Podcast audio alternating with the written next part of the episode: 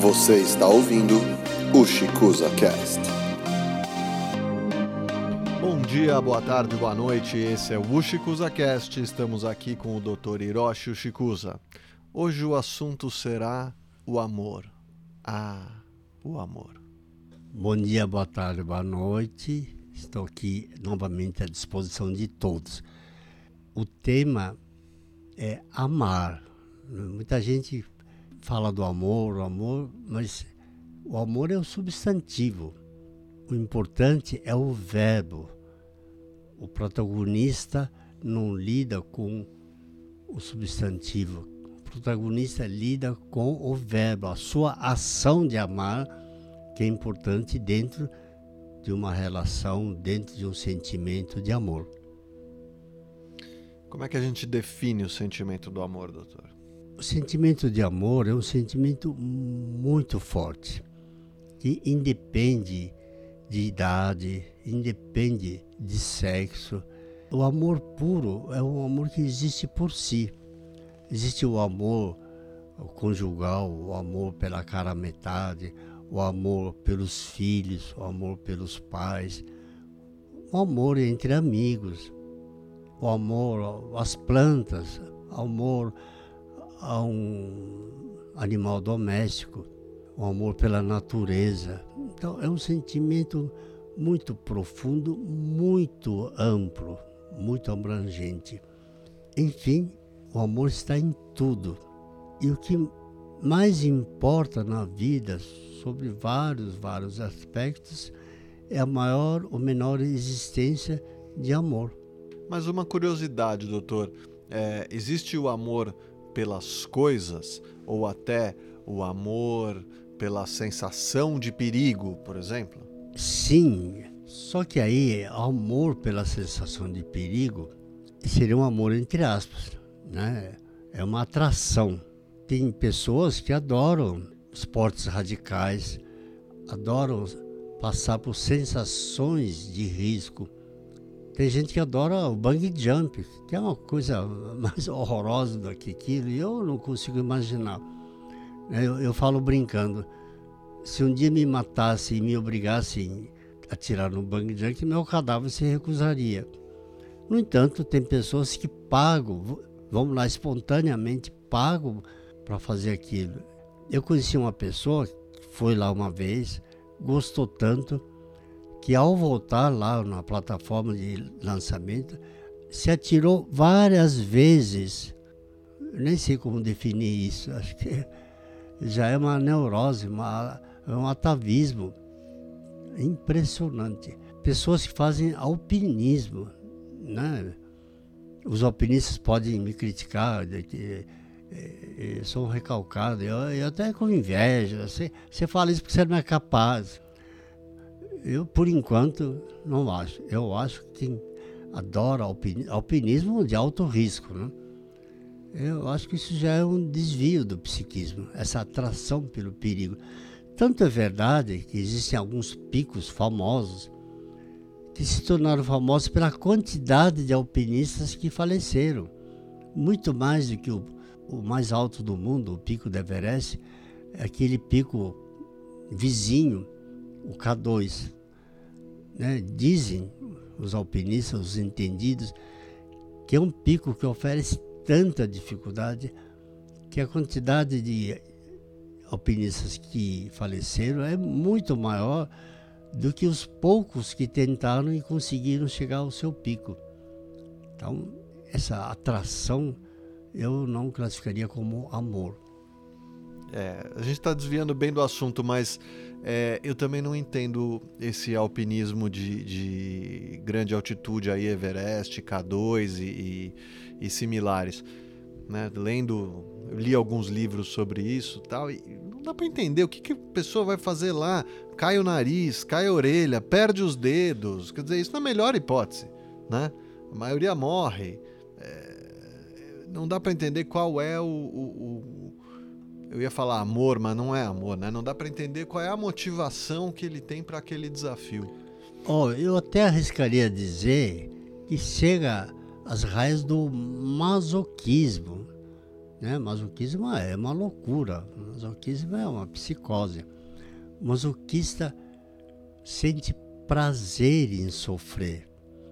Tem pessoas que numa relação sexual só conseguem atingir o, o orgasmo se o parceiro começar a agredir, às vezes até a machucar mesmo.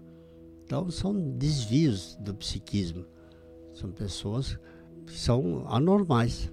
Então eu classificaria nesse aspecto. Doutor, por que é tão difícil as pessoas valorizarem o amor? A resposta a essa pergunta a gente vai buscar na origem do ser humano, segundo consta lá no Antigo Testamento, na Gênese. Caim matou Abel. Caim é, fazia parte da segunda geração do ser humano. Então já começa daí. Em aspectos coletivos, na história da humanidade, praticamente durante séculos, milênios, a guerra era uma decisão arbitrária dos soberanos. Bastava um soberano ganancioso, inescrupuloso, cobiçar um país vizinho, ele simplesmente armava um exército e invadia. Ele nem se dava o trabalho de fazer uma declaração de guerra, justificar o porquê da ação. Não. Ele simplesmente invadia, destruía, matava, saqueava e pegava muitas pessoas do povo vencido transformava em escravos. Isso foi durante séculos e séculos. A gente reclama de muitas coisas que acontecem hoje em dia, mas na antiguidade foi muito, muito pior. Então, com isso, a humanidade já desde os seus primórdios passou a valorizar o bem material, a ganância, a ambição, o poder. Os sentimentos é o que ficava no segundo, terceiro plano. Não se dava nenhuma importância, nenhuma prioridade ao sentimento. Tanto é que na história das monarquias europeias é clássico né, os casos em que na luta pelo trono a rainha era infeliz, a própria rainha preparava o, o príncipe favorito para tomar o lugar do soberano, muitas vezes matando, matando o próprio soberano, que era o próprio pai. Também existem histórias em que, na disputa pelo trono, na proximidade da, da substituição do soberano por estar em idade avançada, se tinha dois filhos, dois príncipes candidatos, um dos príncipes simplesmente mandava acabar com o outro.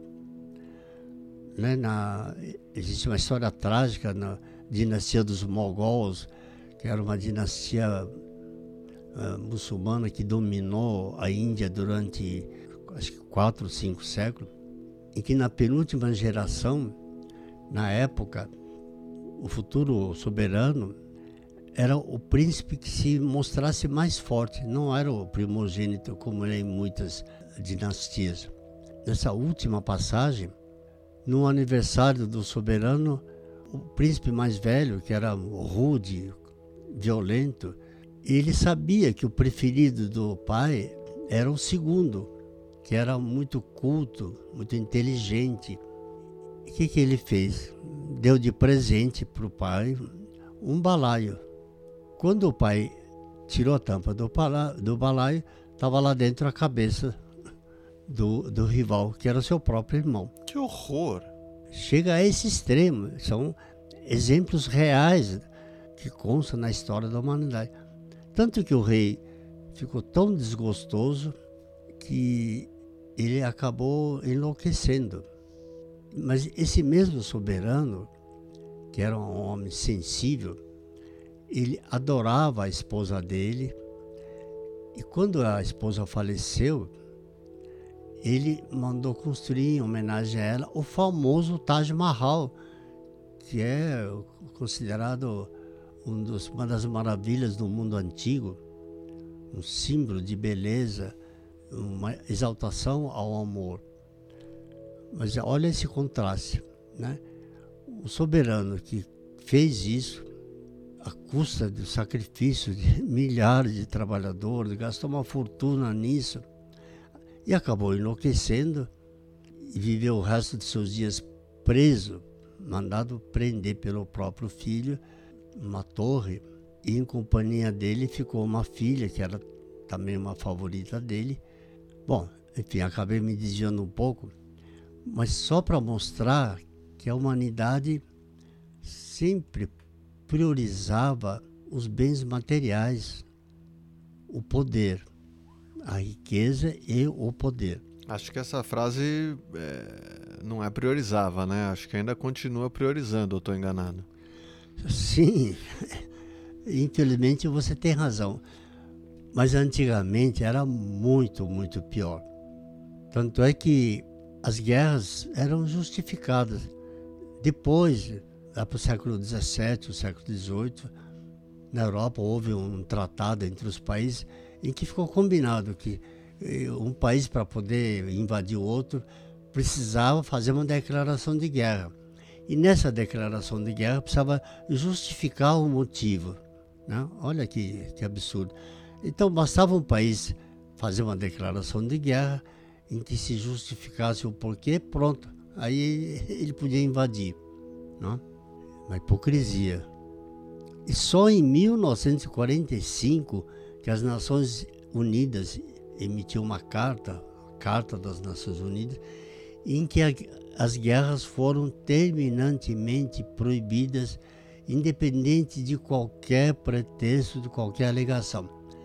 1945, depois de milhares de anos.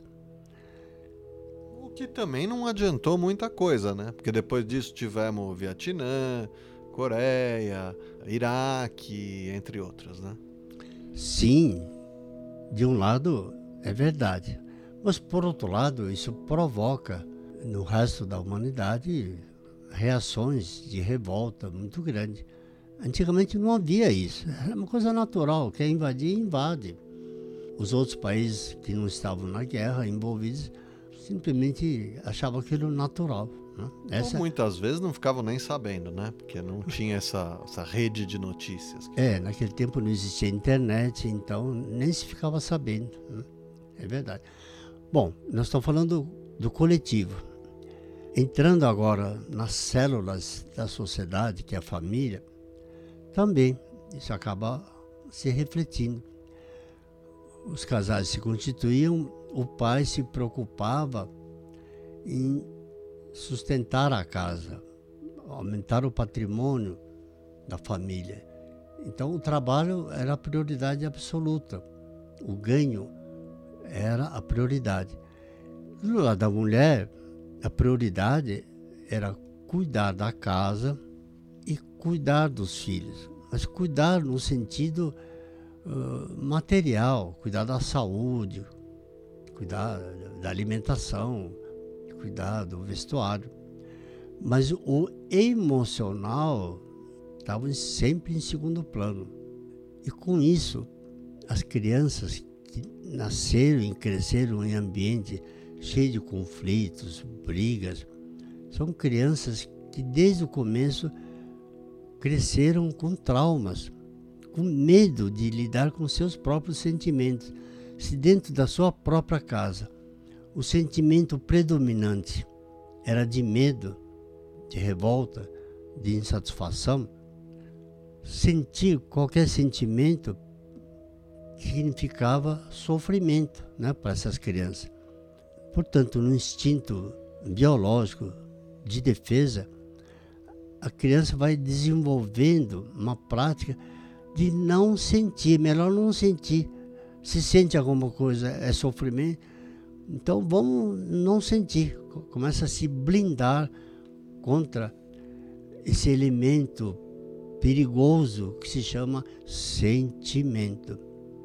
Ora, se o amor de todos é um dos sentimentos mais fortes, por mais que a pessoa queira, uma pessoa que teve essa origem, essa formação, passa a ter muita dificuldade de sentir esse sentimento.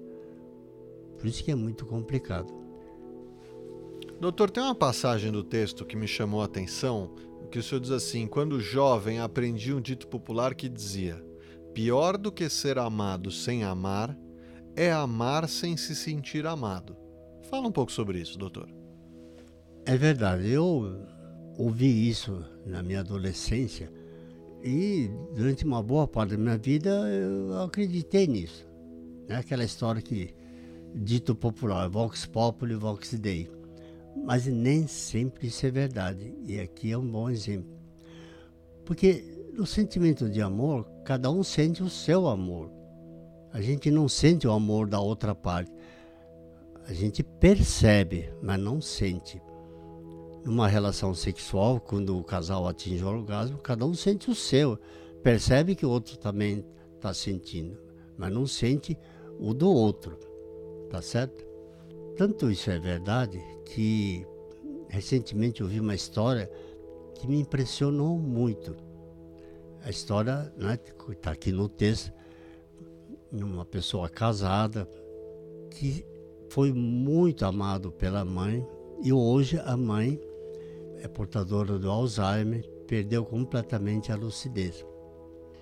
Mas o amor que essa pessoa sente pela mãe, a pessoa já casada, tão grande que, sabendo que ela gostava de shows, por exemplo, ele não titubeia. Sempre que pode, ele compra ingresso, leva a mãe de cadeira de rodas, sem se preocupar até que ponto ela está aproveitando, até que ponto ela está curtindo aquilo. Segundo os neurologistas, uma pessoa com Alzheimer não quer dizer que não sinta nada. Ela perdeu a lucidez racional.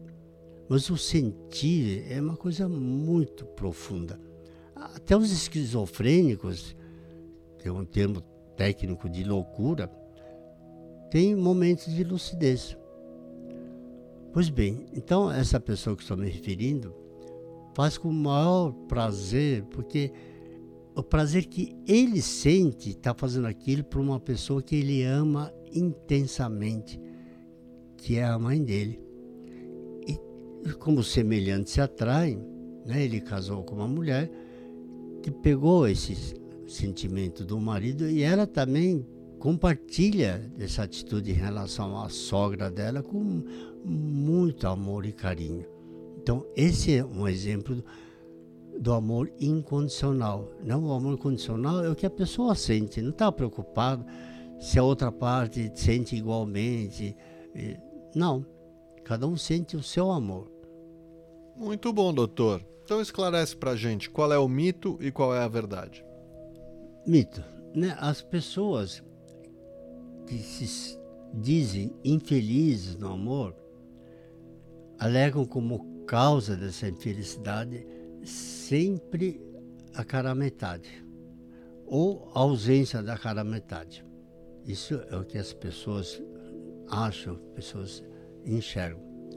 Mas a verdade é que a capacidade de amar e se sentir feliz depende muito mais da capacidade interior de cada um, capacidade estrutural de cada um.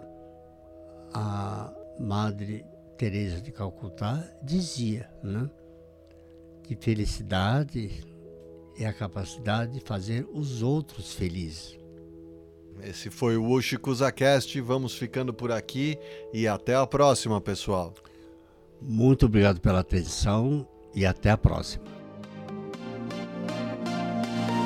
Você ouviu o Chicuza Cast.